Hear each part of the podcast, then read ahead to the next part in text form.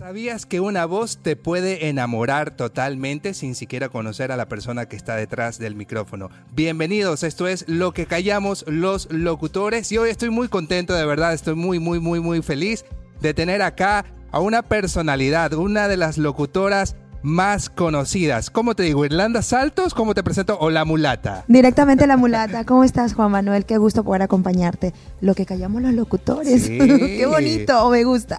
Bienvenida, de verdad es un gusto tenerte acá. Bueno, para mí mucho más el gusto poder compartir contigo de ciertas eh, anécdotas, de ciertos consejos, de ciertas cositas que a veces no se pueden decir en radio o que a veces no se pueden la gente no conoce que la gente no conoce claro. y, y a veces estás eh, eh, formando un perfil tienes un performance que no puedes salirte ¿me entiendes? entonces yo creo que esta es la oportunidad para salirme de todos Oye, cuéntame qué se siente tener ese cariño del público. Hoy por hoy, de verdad, te lo digo sinceramente, eres una de las locutoras más populares, si es que no eres la más popular en todo el Ecuador.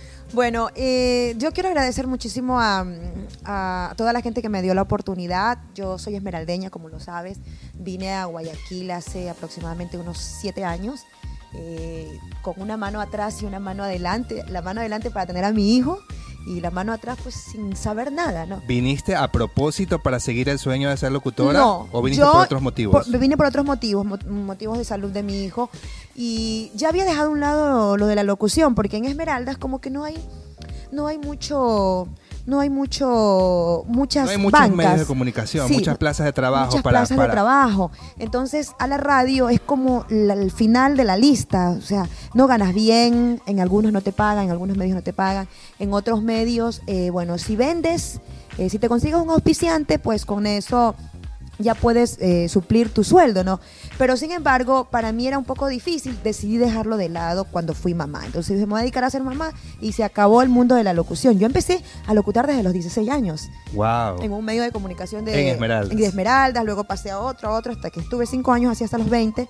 Luego eh, me dediqué a la hotelería y hasta que dije voy a ser mamá y decidí ser mamá, ¿no? Ya, y 16 años, ¿en qué, ¿en qué medio te especializaste? O sea, ¿en medio de noticias? eh, no, entré igual? directamente a una radio salsera. Ay, siempre has estado ligada Sí, a lo la tropical. salsa, sí. Entré a una radio salsera y entonces eh, eh, directamente Martín Ari es un, un- un locutor muy conocido a nivel en Quito.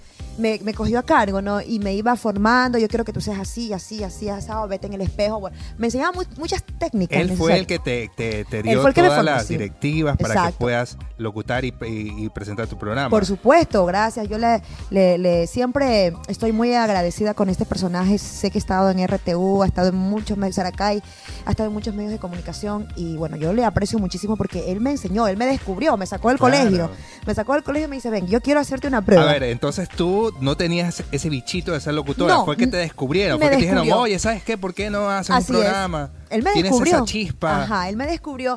Porque en esa época yo también escuchaba mucho a Carol Novoa, una Ah, locutora claro. eh, quiteña, y yo era enamorada de, de- de- de su voz, ¿no? Y yo cuando estaba en... ¿Eso hace cuánto tiempo fue? Eso fue, ya te digo, yo tengo 38 años, estamos hablando de que tenía 16 años, pone tú 22 años. Wow. Y Carol Novoa era un boom. Y, todavía sigue, sigue locutando, tiene su programa Sí, en Quito, sí, sigue, está en sí. FM Mundo. Ajá, todavía sigue. Me encanta. Saludos, me- Carol. Me encantaba porque ella eh, se expresaba mucho, ¿no?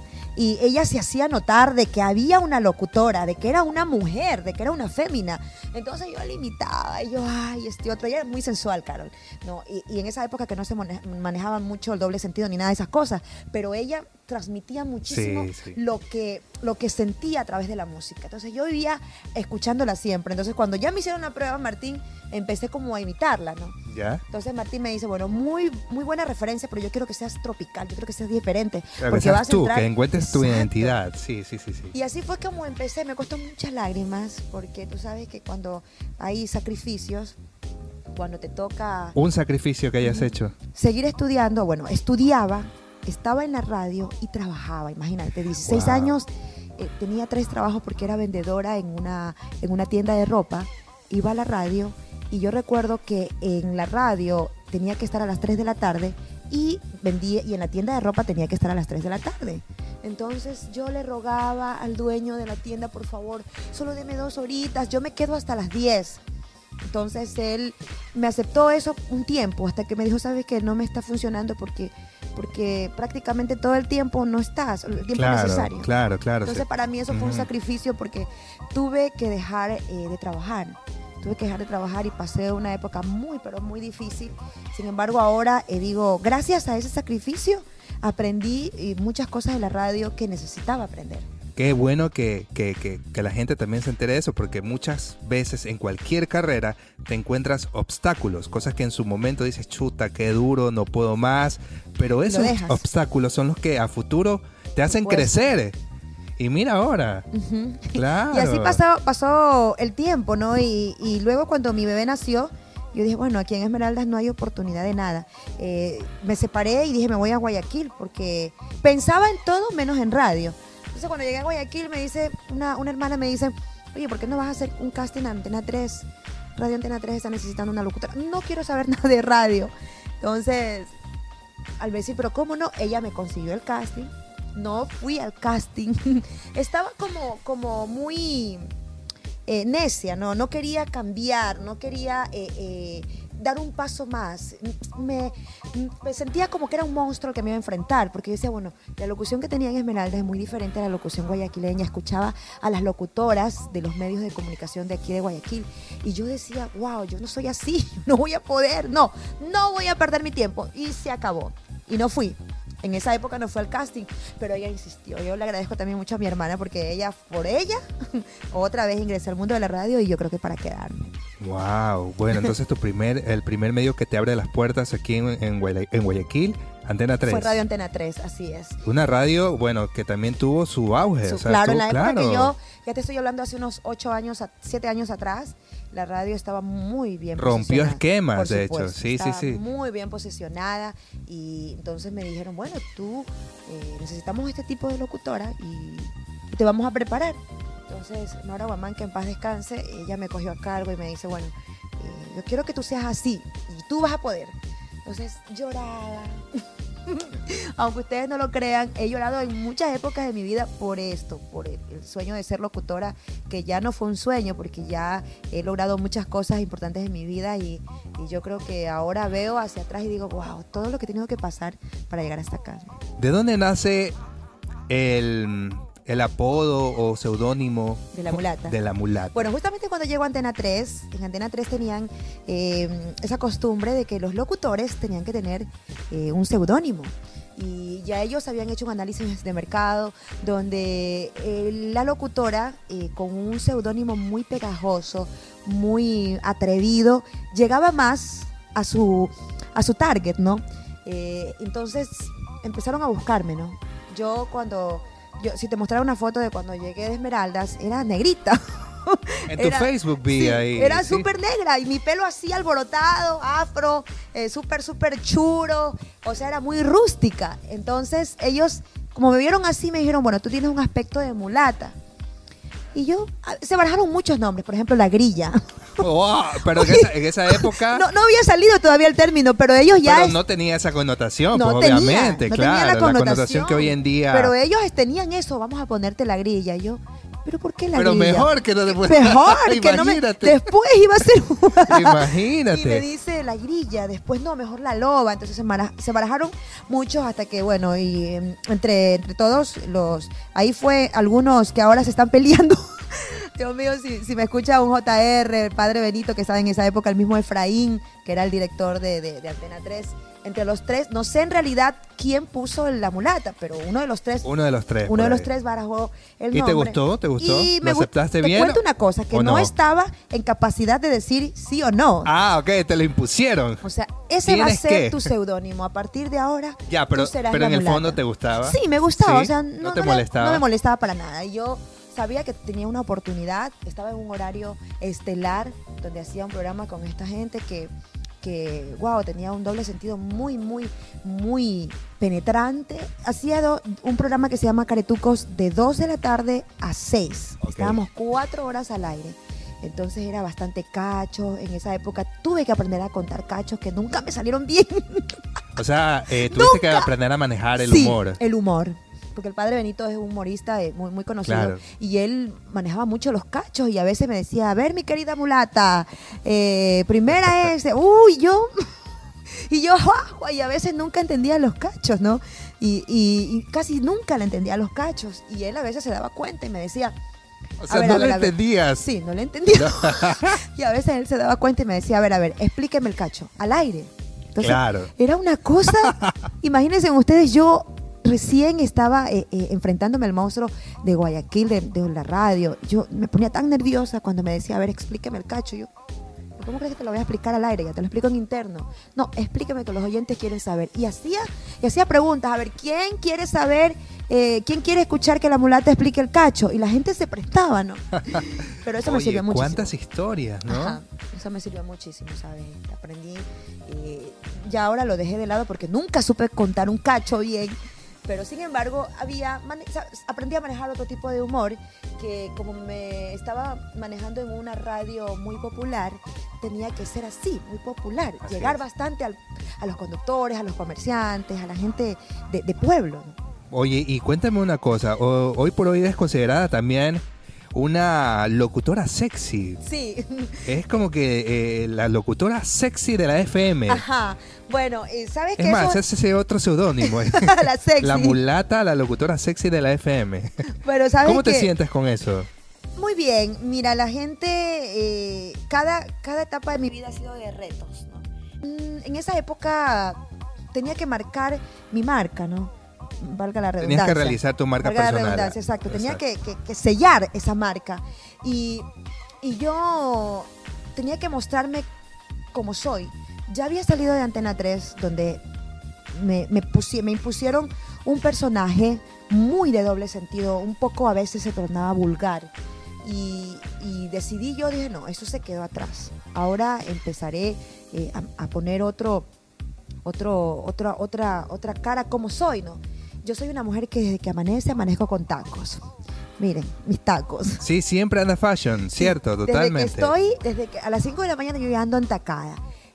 Maquillada, pues a más no poder. Siempre ando con ropa muy pequeña. Ya ahora lo estoy dejando por la edad, ¿no?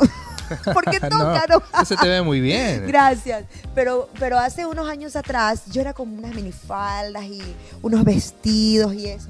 Entonces yo me consideraba muy sensual. Yo dije, bueno, yo así como soy, yo necesito mostrarme a través de la voz. ¿no? Y empecé a adaptar eh, la sensualidad, porque era, es mío. O sea, ahorita en clases, mis compañeros de clase, porque estoy estudiando comunicación, me dice, ve, cállate porque cada vez que tú hablas, hablas como, como que estás excitada. como que estás excitada. Pero es que ya, voy a tratar de no hablar así, pero es que hablo así. Y no es que estoy excitada, es que es normal. claro. Entonces, eh, ese fue lo que adapté ya luego cuando estaba en Tropicálida y eso fue marcando eh, mucho eh, en el dial y desde entonces pues me quedé así, ¿no? Me encantaría conocer un poco acerca de, de- de- de tu faceta ahora, pues como estudiante de comunicación, pero antes también quiero preguntarte sobre tus fans. Eres una de las locutoras que tiene muchísimos fans. ¿Ha habido por ahí alguno que se ha pasado de la raya por ahí? Sí, sabes Por- que precisamente siempre. por la propuesta, a veces la toman a mal. Ajá. Sí me ha pasado. Sabes que yo eh, eh, en, algún, en alguna ocasión hacía un segmento que se llamaba A Calzón Quitado. Ya. Entonces, pero ¿cómo era el segmento? Vamos a hablar a calzón quitado, ¿no? Eh, o sea, vamos a sentar, es como que si yo te, te digo aquí, Juan Manuel, vamos a hablar a calzón quitado, pero vamos a tocar ciertas cosas más íntimas, ¿no? En la FM. En la FM. ¡Wow! Tocando, sabiendo, ¿Qué obviamente. horario nocturno era eso? No, era horario, era horario familiar, pero no estaba muy marcada la ley de comunicación. Ok. Y además no sacábamos eh, palabras muy, muy Ok, era medido. En todo medido, era exactamente. medido, Por todo. ejemplo, yo te preguntaba, Juan Manuel, ¿qué tipo de, de boxer utilizas, no? ¿Tienes Ya. alguna marca en especial? ¿Qué- ¿Cuál es tu eso es talla? light sí, eso es light, sí, sí. Entonces, ¿cuándo fue tu primera vez? ¿Hace cuántos años te gusta? Cositas así, ¿no? Ok. Entonces hablábamos a calzón quitado y había mucha gente que hacía preguntas, ¿no? Eh, me hacía preguntas a mí directamente eh, por, por- por- con las redes sociales, tú sabes que todo, a Claro, uno lo todo. ubican en todos lados y enseguida te escriben, están escuchándote y enseguida es. llega un mensaje. Y empezaban a preguntarme, ¿y usted cuándo fue su primera vez? Dígame una cosa, si yo en este Esa es momento... mi primera vez en radio a los 16 años. ¿Verdad? Claro. Entonces, yo, eh, si en este momento, ¿cuánto, en alguna ocasión, un, un fanático que nunca se identificó, pero que siempre escuchaba el programa, me dice, yo tengo 500 dólares para usted, ponga, Wow. el, ponga el, el lugar. Entonces me hizo sentir como que claro. me hizo sentir como que si yo me estaba vendiendo o, o- o estaba lista ahí para comprar. Oye, ¿y te ha pasado algún fan que se ha obsesionado contigo? Sí se ha Eso, eso es terrible, Sí pero bueno, cuéntanos tu, experiencia. ¿Qué, Se ha ¿Cómo fue? Entonces eh, eh, termino lo que te contaba y yo y enseguida empezó a mandarme sus partes íntimas por fotos, pues. No. Sí, o sea, eso fue. Empezó a mandarme sus, parte- sus partes íntimas por foto, hasta que yo tuve que bloquear a ese Claro. contacto, porque ya después se hizo muy, ya muy, muy Molestoso, morboso. claro, muy demasiado, enfermo, eso, exacto. claro. Entonces bloqueé ese, ese contacto porque ya estaba muy obsesivo. Hubo uno que, en cambio, la obsesión, la obsesión lo llevó a, a mandarme, consiguió mi número de teléfono personal y cada vez que empezaba el programa me mandaba mensajes, eh, mensajes, mensajes malos. Sí, eres una tal cual, te vas a morir. Ah, eres ese este es el hater, el típico hater que te odia sin razón. Sin razón. Claro. Sí, ¿qué crees que hablando de esa manera, este, ya, vas- ya verás lo que te va a pasar a la salida? Oh, cosas claro. así, cosas horribles y a veces me descontrolaban porque Sí, suele, suele, porque por- no sabes si el tipo está diciendo la verdad, o sea, si es un enfermo mental o solamente es alguien que tiene la gana de molestar Sí. nada más. cállate, eso tal y cual, que no sé qué. Bueno, hasta el punto que ya después ya me puse tan mal y, y- y le pedí a un compañero que por favor eh, revise ese número telefónico. Llamamos a esa persona y era un muchacho de un muchacho quiteño, un adolescente. Sí, tenía 16 años y contestaba el teléfono el papá. Entonces me dice, papá, mira, no sé qué le ha pasado a mi hijo, pero no es la primera vez que sucede esto con la gente. Con mucha gente de televisión Wow. se pone a hacer estas llamadas. Perdóneme, mil disculpas. Entonces, sí, porque yo ya estaba, ya había cogido, ya, ya te digo, tenía como un mes Pero bueno, todos los lo días. importante es que terminó Sí, bien. terminó la situación. Qué bueno. O sea, no, o sea, no has tenido todavía ninguna a- anécdota negativa que No, termine mal. Que termine, no, Dios, Dios no lo Bueno, vámonos por el no otro lado. crea. También hay fans que son buena onda, que te envían cosas chéveres, te envían hasta regalos, cosas que ellos mismos se hacen. ¿Algún, El regalo que más recuerdas, que te haya llegado, que, que hayas dicho, qué bacán, se Mira, pasó. El regalo que más recuerdo es que cada cumpleaños tengo una, una fan, su Majito Reyes, que ya mismo ella, en el momento que está, ella busca todo Se- lo que Seguramente está viendo este video. Sí, ella enseguida ve todo. lo que- compártelo, lo que- compártelo, Majo, por sí, favor. Todo lo que tenga que ver conmigo. Cada cumpleaños, ella es la primera que llega con una torta y con regalos. O sea, eh, me sorprende mucho ella, porque ella llega con la mamá. La mamá también ya se hizo fanática mía y ellos llegan y, y- y- y este detalle eh, me gusta mucho porque no, no lo recibo de nadie más. Claro, claro. Solo de ella. Ella, Siempre hay un eh, fan. Sí, ella es muy fanática y, y cada cumpleaños llega con, con este, con este regalo. Y eso lo tengo siempre marcado porque tú dices, wow, llegas, llegas a tantísima gente.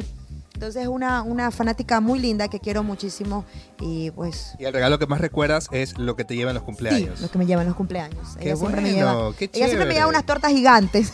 Alcanza para toda la gente de la radio, para mi familia y, y aparte de ese llega un detalle que siempre me lo, me lo llega. Ajá. Chéverísimo. Oye, cuéntame, ¿tú crees en lo personal, o sea, o cómo, cómo lo has sentido tú que tienes ya algunos años en, en la radio?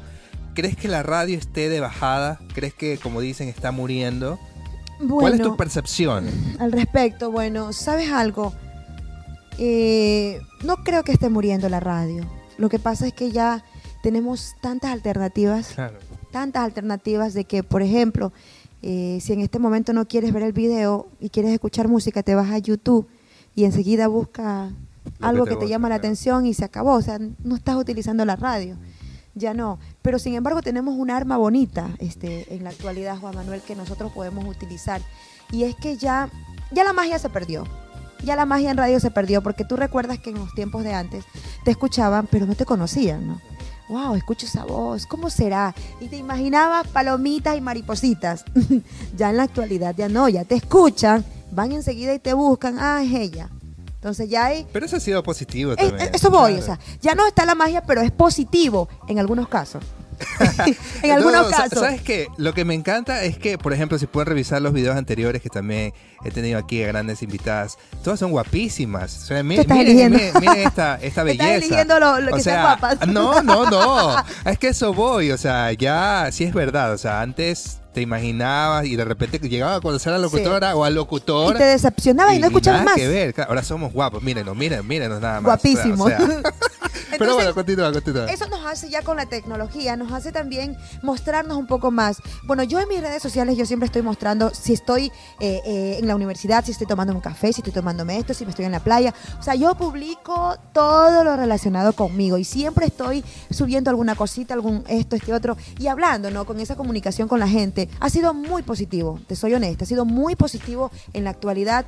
Eh, yo creo que que todo depende de nosotros, Juan Manuel. Porque si la radio está de bajada, tenemos que buscar alternativas. Tenemos un arma buenísima que es el Internet. Eh, las redes sociales nos están, eh, nos están dando un punto a favor. Entonces, no puede morir la radio, porque siempre vamos a estar de la mano de la tecnología y eso nos va a ayudar muchísimo a estar en auge. Ahora ahí, va la segunda parte, ¿no? Donde, donde yo siempre digo, vale mucho, vale mucho eh, tu parte física. Y eso no estoy diciendo que, que- que los locutores feos, vamos a hablar así, ¿no? ok. Vamos a hablar así, que los locutores feos no tengan oportunidad. Claro que tenemos oportunidad.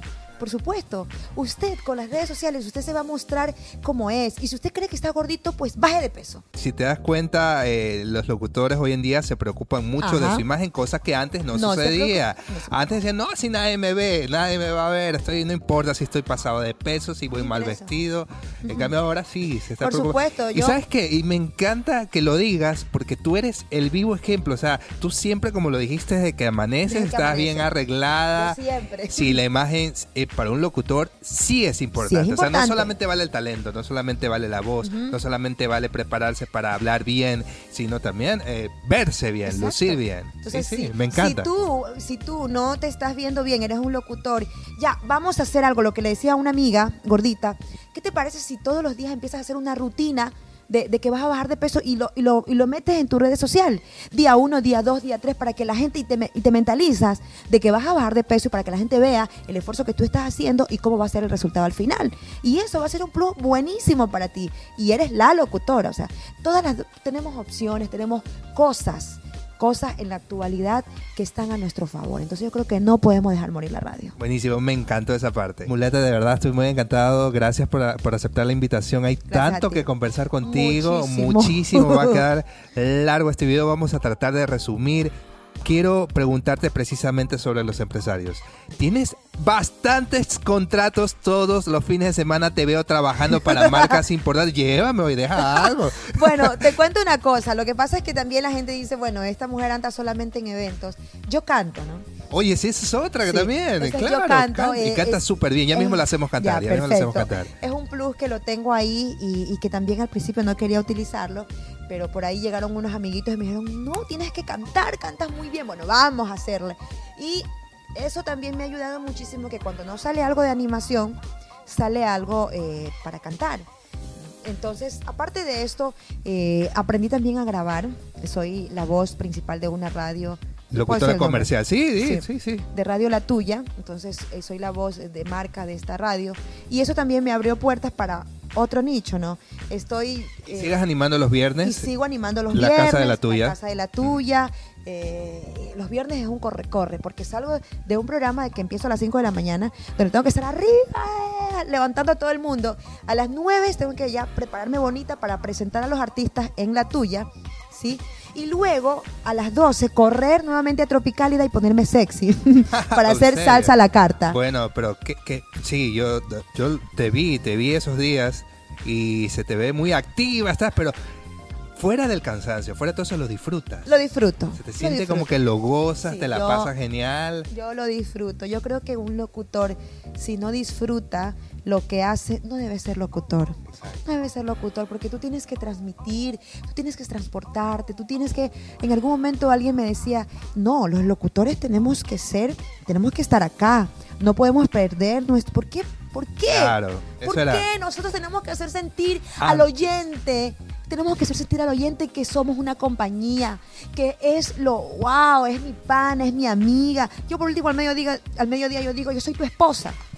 Yo soy tu esposa del aire. Sí, tu esposa la tienes en casa, pero yo voy a ser la segunda. No importa, no me pongo brava. Yo te quiero acompañar, yo quiero estar ahí, yo quiero seguirte, yo quiero animarte. ¿Qué tienes? ¿Tienes problemas? ¿Tienes eso? No importa, vamos a dejar los problemas a un lado, te pongo esta canción. Cosas así. de eso hablábamos también, porque se tenía el concepto antes de que un locutor tenía que ser como tú dices, tenía que tener un estereotipo. En el caso de los hombres, hola, ¿qué tal? No sé qué. Entonces, cuando, cuando, cuando tú vas con un amigo, con un, pana del alma, tú no le dices, hey, hola, oh. ¿qué tal? ¿Cómo estás? ¿verdad? ¿Qué fue? ¿Cómo estás? Así como tú dices, súbete el ánimo, no sé qué. Estás bajoneado. No, vamos, arriba el ánimo, ¿qué te pasa? O sea, le hablas así, tú le bueno, ¿qué tal? Sube ese ánimo, no sé.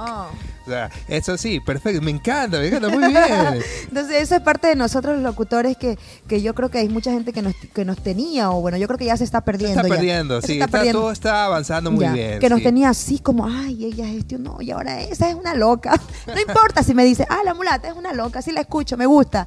Ah, me gusta porque estoy otro. A veces me salgo del personaje, como yo les digo a ellos, a ver, yo estoy en un personaje, pero un personaje que es parte de mi vida. Yo vivo todo el tiempo así. ¿Sí? Yo vivo todo el tiempo así. ¿Y por qué me puedo salir a, veces el personaje? Porque no sé si te da a ti, nos da a muchos locutores de que tú tienes algún problema personal muy, muy, muy adentro que no que sabes que al meterte a la cabina tienes que dejarlo amarrado afuera, pero a veces es tan fuerte, como por ejemplo la muerte de mi padre, fue tan ah, fuerte que me tocaba dejarlo afuera, pero ya cuando entraba y se me iba el hilo, se me iba el hilo, pero es porque porque realmente era algo que, imagínate, un ser tan querido, tan tan tuyo, que, que se vaya y en dos días te toque ya estar, ¡ah, qué tal! O sea, es una cosa complicado, que... complicado manejarla. Entonces, por eso digo que a veces me salgo del personaje, pero son cositas como esas que, sucede, que sucedieron en dos etapas de mi vida, en todo el tiempo de locución, que Dios quiera, espera, no sucedan nunca más, porque créame que es horrible, es horrible. es difícil, es difícil, muy difícil. Porque tu jefe no te dice, bueno, te sientes mal, vete, vete y hasta cuando te pase la tristeza regresas. No, no va a pasar eso. Entonces tú tienes que aprender a manejarlo y aprender a estar al lado de la gente como te quiere ver la gente. La gente te quiere ver feliz. Claro, nos toca, sí, duro, duro. Este, bueno, justamente estábamos hablando de los, de los, de los, eh, empresarios. por supuesto que te contratan. Todos los fines de semana trabajando. Entonces, eh, a veces me contratan para canto o para animación, ¿no? Eh, también me contratan para voz comercial. Cántanos un poquito de tu canción favorita. Un poquito. A ver, un poquito de mi canción favorita. Para la gente que te quiere escuchar, para que sepa ese talento que tiene la mulata. A ver, ¿qué te canto? Yo no sé por qué me enamoré de ti en un día y no sé por qué.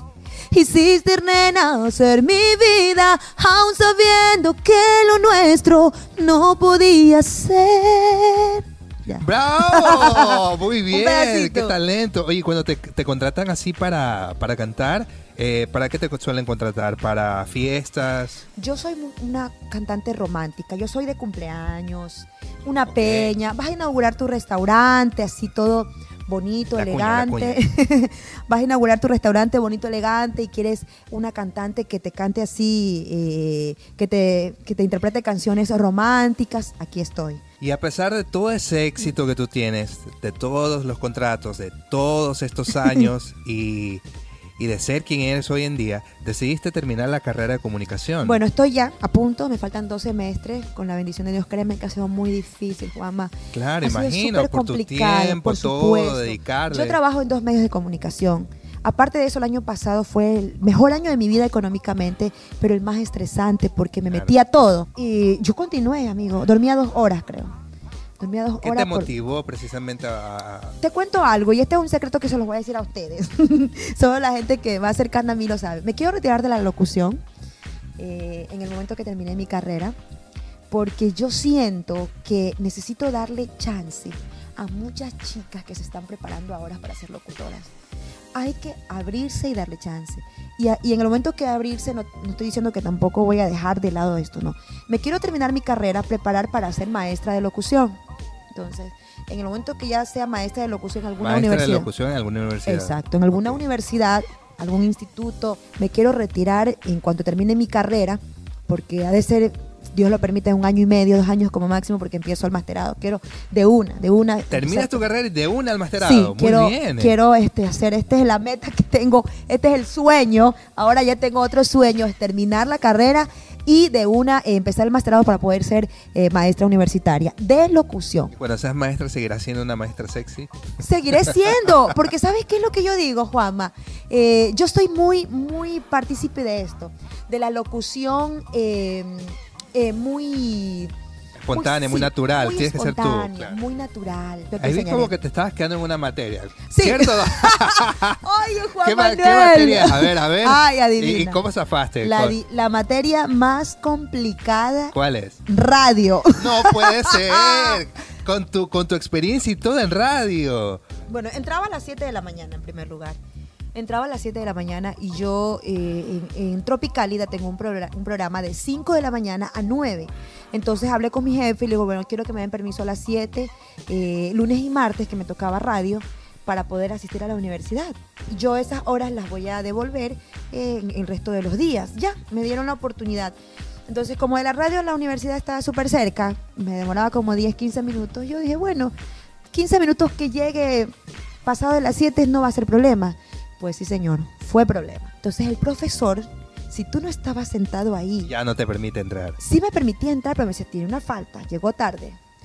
Entonces eso se iba acumulando y en ese tiempo él a veces presentaba, eh, pe- perdón, él eh, recogía talleres, recogía todo, todo. Entonces era complicado. Ya el primer, todo fue un descuido del primer parcial. No le puse atención a esos detallitos, ¿no?